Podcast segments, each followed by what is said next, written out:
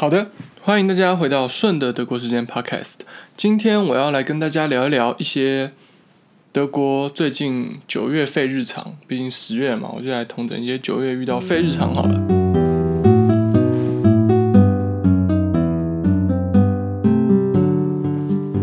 好了，说到废日常，最废的不得不说，应该是我们的九月十号国家警报日吧。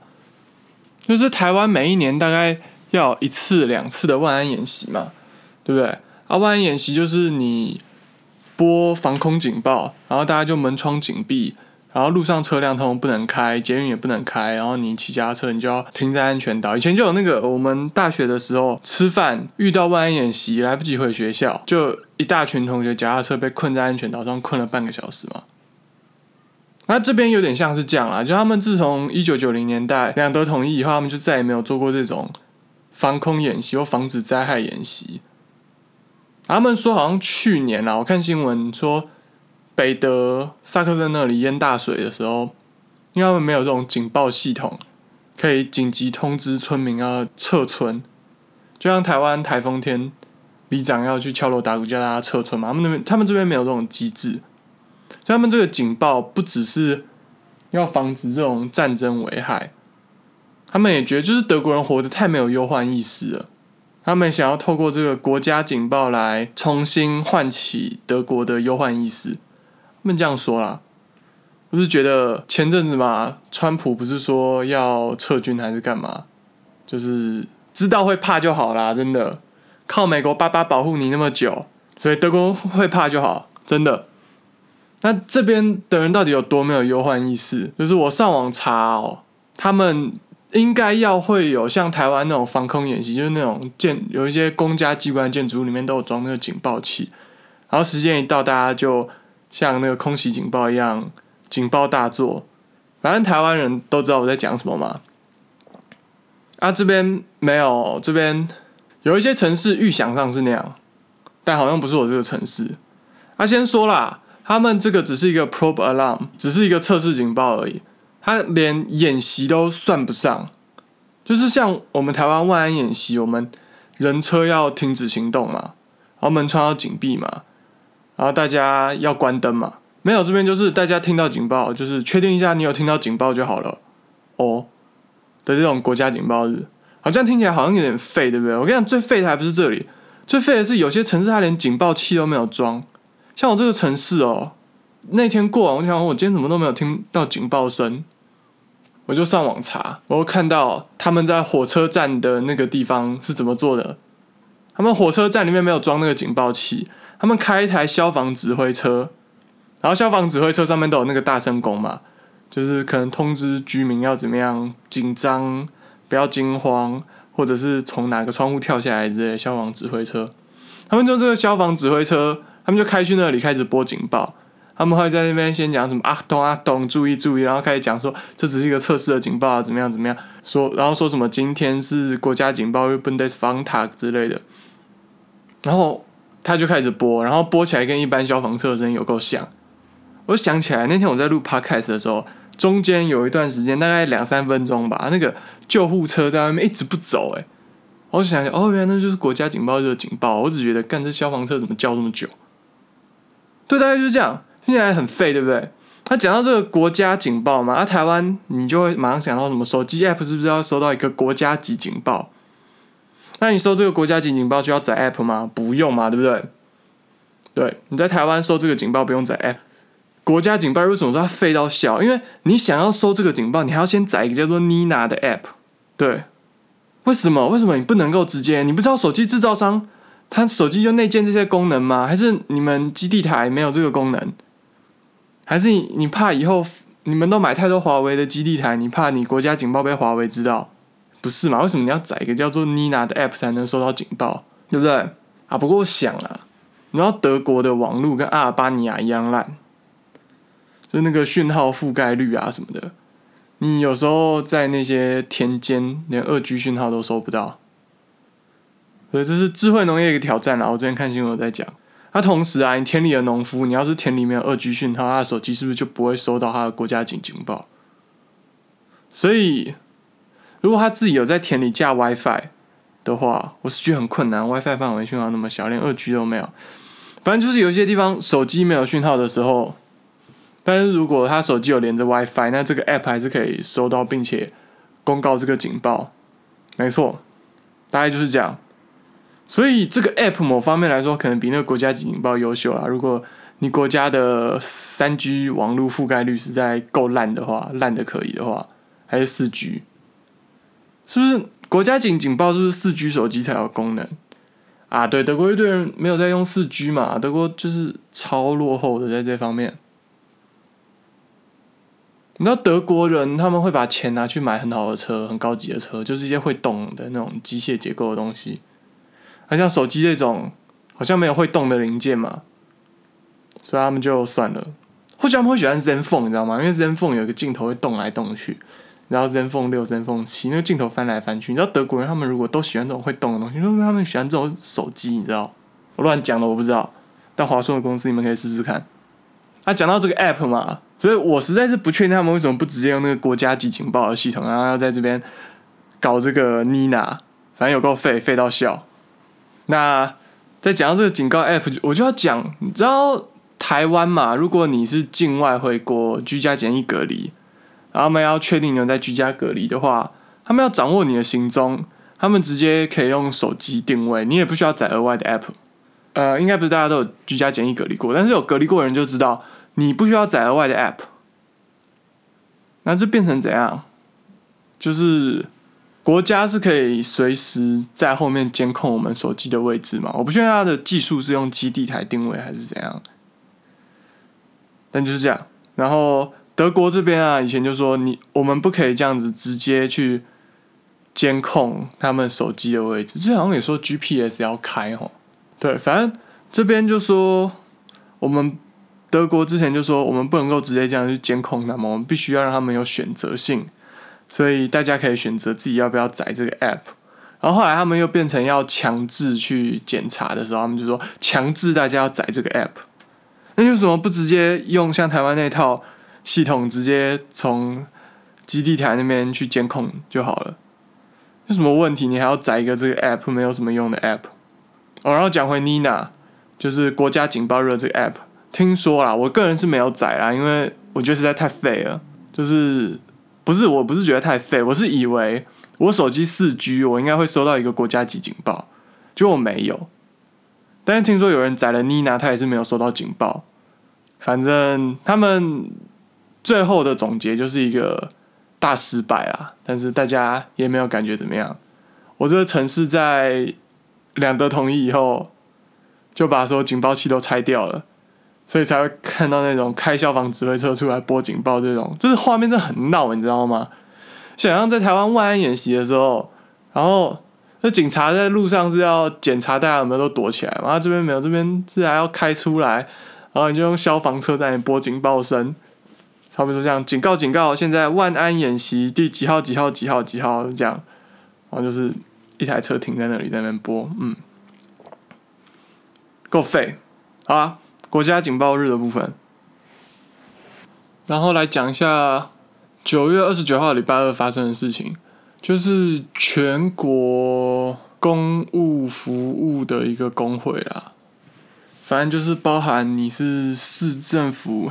开公车的啦，收垃圾的这些都包含在里面啦。然后全国不同城市的联合的一个工会啦，他们发动了一个警告的罢工，可能他们劳资协商之间有什么问题，所以他们就发动了一个一天的 Van Strike，就是 Warning Strike 警告式的罢工。他不是那种真的不会停的罢工，就只是先罢一天给你看。看看没有我们，你有多不方便？我们其实是这么 powerful 的之类的。我觉得像台湾啦，其实大家都没有看过全面罢工啊，不像法国，法国他们常常在全面罢工，一罢就是一个礼拜内不会停的那种。对，就是罢工它其实有分不同层级，啊，国外分很细，那台湾就是你罢工。就是你知道媒体都被资方控制了，所以常常他们会把它塑造成什么贪得无厌什么之类的。除非你是公家公司啊，比如说台铁之类的，风向就会有点变化。就有的时候，有些人想要打执政党的，他就会去支持那个罢工那些媒体。但我觉得，就是台湾媒体批判罢工之类的，就是立场有点太鲜明了吧？我觉得这边媒体就比较中性一点。但是说真的啦，现在经济时机这么不好，然后你还要罢工，真的有点说不过去啦。不过台湾哦，你不管时机好坏，应该说台湾那些老板从来不觉得现在时机好，记得给员工加薪啦。就是真的要闹罢工公司或者是政府啦、台铁啦，真的是，对啊，他们也很久没有罢工了啊，跟其他某些年年罢工的地方比起来，他们至少去年一整年都没有罢工啊。可能他们现在觉得错过了，错过了，错过那个时机怎么办？还是再罢工一下好了。我不知道，反正就是这样。所以那天我这个城市的地铁、公车都没有开，所以我就去租了一个 car sharing，就是共享汽车的东西。共享汽车这种东西，我今天和泰艾润差不多吧，但是我不知道和泰艾润怎么运作。反正这边就是你拿一张卡，就是你要先申请，然后你要给他检查你的驾照跟护照，然后缴个押金，然后你就可以开通你的账户，得到一张卡，用那个卡就可以解锁车子。然后就可以开车，然后时间到了再开回去。你要先在网上预约，就这种东西，就这样啊。就是这种大众运输罢工真的很不方便。不过只有就是市政府雇佣、市政府直属的那几家公司有罢工啊。所以像其他的，好比说在台北，就想象大都会客运跟首都客运罢工，但是三重客运、新兴客运还要在跑这样。大概就是这种感觉啦，所以就是有有的时候你再多转两三班车就那个啊对，然后北捷全部罢工，你就想象那样子，所以也不是完全没有公车在跑，还是有一些公车在跑啦。但是真的要转两三趟车就很不方便。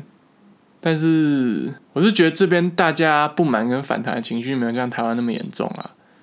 但是网络上留言在骂酸民还是有啦，就是。